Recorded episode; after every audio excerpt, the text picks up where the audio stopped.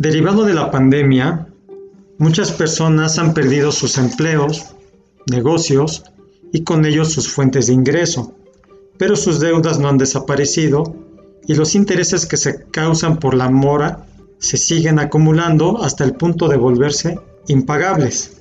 Y dentro de este grupo encontramos trabajadores que viven de su salario, personas que han sufrido una enfermedad que les ha causado una incapacidad temporal o inclusive permanente, ya sea por enfermedad grave o crónica, que implica un gasto excesivo en tratamientos y o medicamentos, personas que se han divorciado, que se han separado o que han dejado de cohabitar por los mismos efectos o crisis o estrés que ha causado la pandemia, gente que ha sufrido muerte dentro de su familia, ya sea de la pareja, de algún padre, de algún ascendiente o inclusive de hijos, pues el aumento de gastos resultado de la pandemia. ¿Por qué? Pues los tratamientos médicos a los que se han tenido que someter y así vamos a encontrar muchísimas, muchísimas situaciones que han provocado que la gente de plano haya, se haya saturado de gastos, hayan incrementado sus gastos de una manera pues no, no concebida o no pensada antes. Y la pregunta que mucha gente se hace es, ¿me puedo declarar en quiebra por no poder pagar mis tarjetas de crédito? Para resolver este interrogante, vamos a, a, formularnos varias preguntas y evidentemente su respuesta. La primera pregunta, no te puedes declarar en quiebra, ya que la quiebra o concurso mercantil, como le denomina la ley, es una figura que solo pueden utilizar los comerciantes cuando ya no pueden cumplir con sus obligaciones. Pero no te preocupes, porque cuando se trata de una persona física, es decir, alguien que no se dedica al comercio, eh, en vez de ello se puede solicitar al juez algo que se llama concurso de acreedores y a través de este se suspende el pago de tus deudas que sean líquidas y exigibles. Siguiente pregunta. Si entro en concurso de acreedores, entonces, ¿cómo pagaré mis deudas? La ley señala que el deudor va a responder del cumplimiento de sus obligaciones o, de sus deudas con todos sus bienes, con excepción de aquellos que, conforme a la ley, son inalienables e inembargables, por ejemplo, el patrimonio familiar. Siguiente pregunta.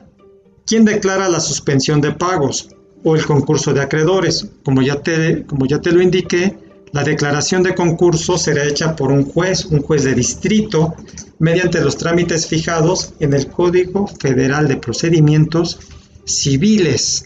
¿Podré seguir administrando mis bienes? No. La respuesta es que no, ya que la declaración de concurso te va a incapacitar para seguir administrándolos así como para llevar la administración de cualquier otro bien que por ley, por cualquier otra figura, estuviese bajo tu persona. ¿Esto qué significa? Que vas a conservar la posesión de, tus bienes, pero ya no vas a poder disponer de ellos. ¿Qué pasará con el resto de mis deudas? Esta es otra pregunta que también nos debe de llamar la atención, ya que si se llega a declarar el concurso de acreedores, se volverán exigibles todas tus demás deudas, ya que uno de los efectos es que se venza el plazo de todas ellas. Vamos a pensar que tuvieses contratado el pago de un crédito para comprar un automóvil y te faltan tres años. Bueno, al pedir el concurso, automáticamente se, se va a dar por agotado el plazo de los tres años que te faltan y se volverá exigible, es decir, cobrable, esa deuda. Vamos a pensar que tú tengas un crédito hipotecario que esté contratado a 15 años y te falten 10 años. De igual forma, se darán por vencidos esos 10 años y el crédito se volverá inmediatamente exigible. ¿Se siguen causando intereses? Sí y no, ya que otro de los efectos de esa declaración es que se dejen de devengar intereses de las deudas de lo, de lo concursado, salvo los créditos hipotecarios y pignoraticios, que seguirán devengando los intereses correspondientes hasta donde alcance el valor de los bienes que lo garanticen. Por eso la respuesta es sí, las deudas que entran a concurso ya no generarán intereses como serían las de tarjeta de crédito, pero las deudas por el crédito hipotecario, por el crédito automotriz, se seguirán generando los intereses. ¿Cómo se pagarían mis deudas o con qué se pagarían mis deudas? Como ya te lo había comentado, con todos tus bienes. Y si después de que se hayan cubierto las deudas con la venta de tus bienes aún quedan algún remanente, se procederá al pago de los intereses correspondientes. Y si después de ello queda algún dinero, bueno, ya te lo van a regresar, pero habría que adicionar un gasto que quizás no estés considerando, el gasto de los síndicos que van a administrar tus bienes durante el concurso y los gastos de abogados. Entonces la pregunta o la gran pregunta es, ¿es recomendable declararse insolvente? Te podría decir que al solicitar este procedimiento, según lo establece el Código Civil Federal, el deudor queda incapacitado por ley para administrar sus bienes pasando a manos de un síndico designado por el juez, es decir, un tercero administrador, quien será el encargado de hacer la lista de acreedores y cuándo debe de pagarse a cada uno, por lo que se anulan las negociaciones individuales.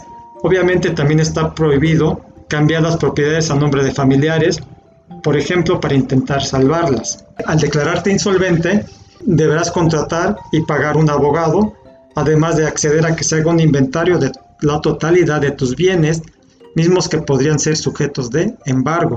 Al declararse el concurso de acreedores, se registrará en el buro de crédito, ya que no se cancelan las deudas, sino se trata de una decisión unilateral resuelta mediante un juicio, por lo que también quedarías imposibilitado de ser susceptible de nuevos créditos.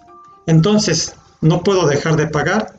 Mi recomendación es que no dejes de pagar, ya que esto te va a traer más problemas. Y en un caso futuro, cuando requieras un crédito para la compra de una casa, un departamento, de un auto, de muebles, pues va a ser muy difícil que te den crédito. Te recuerdo que siempre existe una alternativa para poder negociar con las instituciones financieras con la que tienes la deuda de tus tarjetas de crédito. Según entiendo, ninguna de ellas está cerrada a apoyarte o a brindarte opciones de pago para que puedas eh, liquidar tu adeudo. Y como, como se dice coloquialmente, es mejor un mal arreglo que un buen pleito. Por eso las recomendaciones que yo te puedo dar es que sigas cumpliendo con tus obligaciones de pago, que evites irte a estas figuras de concurso de acreedores o quiebra, como se podría conocer en el medio, ponte a renegociar o reestructurar tu deuda. Solicita una tasa preferencial de interés que te permita salir de tu deuda y ve cumpliendo de manera puntual y de manera oportuna con tus acreedores. Finalmente, como recomendaciones adicionales y siguiendo la línea o las que nos ha dado Conducef, recuerda que la tarjeta se debe, se debe utilizar de una manera moderada y en función de tus ganancias. No se trata de una extensión de tus ingresos, no se trata de un barril sin fondo que puedas utilizar, ¿no? Porque todo lo que consumes habrá que pagarlo. Ten presente siempre la fecha de corte y la fecha de pago.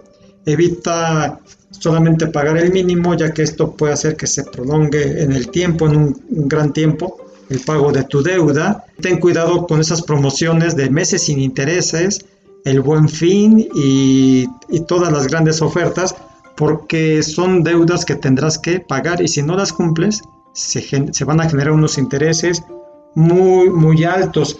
En estos tiempos de crisis, de pandemia, utiliza preferentemente tu tarjeta de crédito para adquirir alimentos, para adquirir medicinas y para afrontar alguna emergencia. Espero que te haya sido de utilidad esta cápsula, esta plática y como siempre te pido que, escuches nuestro podcast, Los Abogados Platicando Legalmente, te suscribas a nuestro canal de YouTube y nos sigas en redes sociales. Hasta pronto.